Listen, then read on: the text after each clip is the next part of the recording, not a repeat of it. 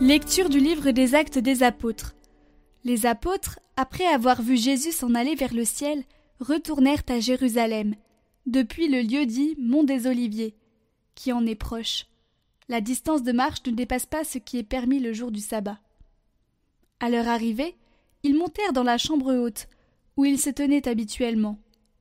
C'étaient Pierre, Jean, Jacques et André, Philippe et Thomas, Barthélemy et Matthieu, Jacques, fils d'Alphée, Simon le Zélote, et Jude, fils de Jacques. Tous, d'un même cœur, étaient assidus à la prière, avec les femmes, avec Marie, la mère de Jésus, et avec ses frères.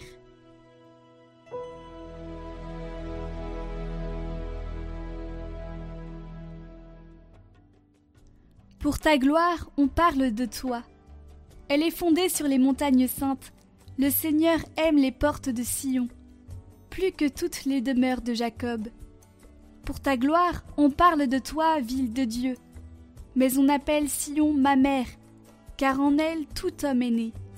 C'est lui, le Très-Haut, qui la maintient. Au registre des peuples, le Seigneur écrit Chacun est né là-bas. Tous ensemble ils dansent et ils chantent. En toi toutes nos sources.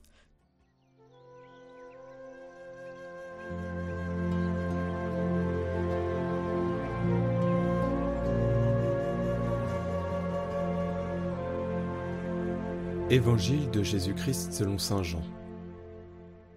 En ce temps-là, près de la croix de Jésus se tenait sa mère et la sœur de sa mère, Marie, femme de Cléophas, et Marie-Madeleine. Jésus, voyant sa mère, et près d'elle le disciple qu'il aimait, dit à sa mère Femme, voici ton fils. Puis il dit au disciple Voici ta mère. Et à partir de cette heure-là, le disciple l'a pris chez lui. Après cela, sachant que tout désormais était achevé, pour que l'écriture s'accomplisse jusqu'au bout, Jésus dit J'ai soif. Il y avait là un récipient plein d'une boisson vinaigrée. On fixa donc une éponge remplie de ce vinaigre à une branche d'hysope, et on l'approcha de sa bouche. Quand il eut pris le vinaigre, Jésus dit tout est accompli. Puis, inclinant la tête, il remit l'esprit. Comme c'était le jour de la préparation, c'est-à-dire le vendredi, il ne fallait pas laisser les corps en croix durant le sabbat, d'autant plus que ce sabbat était le grand jour de Pâques. Ainsi, les Juifs demandèrent à Pilate qu'on enlève les corps après leur avoir brisé les jambes. Les soldats allèrent donc briser les jambes du premier puis de l'autre homme crucifié avec Jésus. Quand ils arrivèrent à Jésus, voyant qu'il était déjà mort, ils ne lui brisèrent pas les jambes.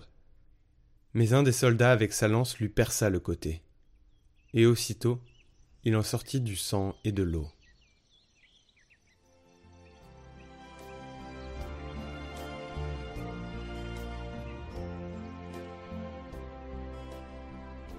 Marie dans la lumière du Verbe fait homme. La bienheureuse Vierge, par le don et la charge de sa maternité qui l'unissent à son Fils le Rédempteur, et par les grâces et les fonctions singulières qui sont siennes, est liée intimement à l'Église. La Mère de Dieu est le symbole de l'Église, dans l'ordre de la foi, de la charité et de l'union parfaite au Christ. En effet, dans le mystère de l'Église, qui reçoit elle aussi à juste titre le nom de mère et de vierge, la bienheureuse Vierge Marie occupe la première place, offrant à un titre éminent et singulier le modèle de la Vierge et de la Mère. Car dans sa foi et dans son obéissance, elle a engendré sur la terre le Fils du Père, sans connaître d'homme, enveloppé par l'Esprit Saint comme une nouvelle Ève, qui donne non à l'antique serpent mais au messager de Dieu une fois que nul doute n'altère. Elle a enfanté son fils, dont Dieu a fait le premier-né parmi beaucoup de frères, c'est-à-dire des fidèles. C'est pourquoi, dans son amour de mère, elle apporte sa coopération à les enfanter et à les éduquer.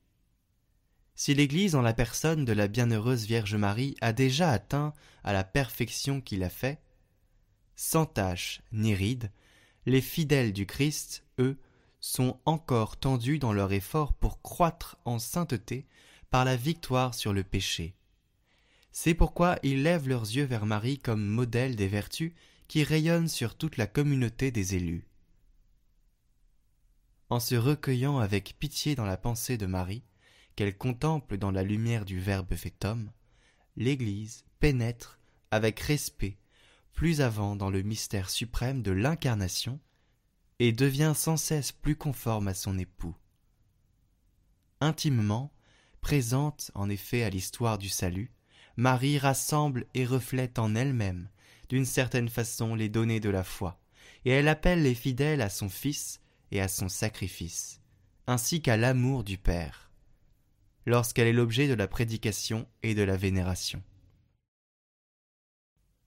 L'Église, à son tour, recherchant la gloire du Christ, se fait de plus en plus semblable à son grand modèle, en progressant continuellement dans la foi, l'espérance et la charité, en recherchant et accomplissant en tout la volonté de Dieu.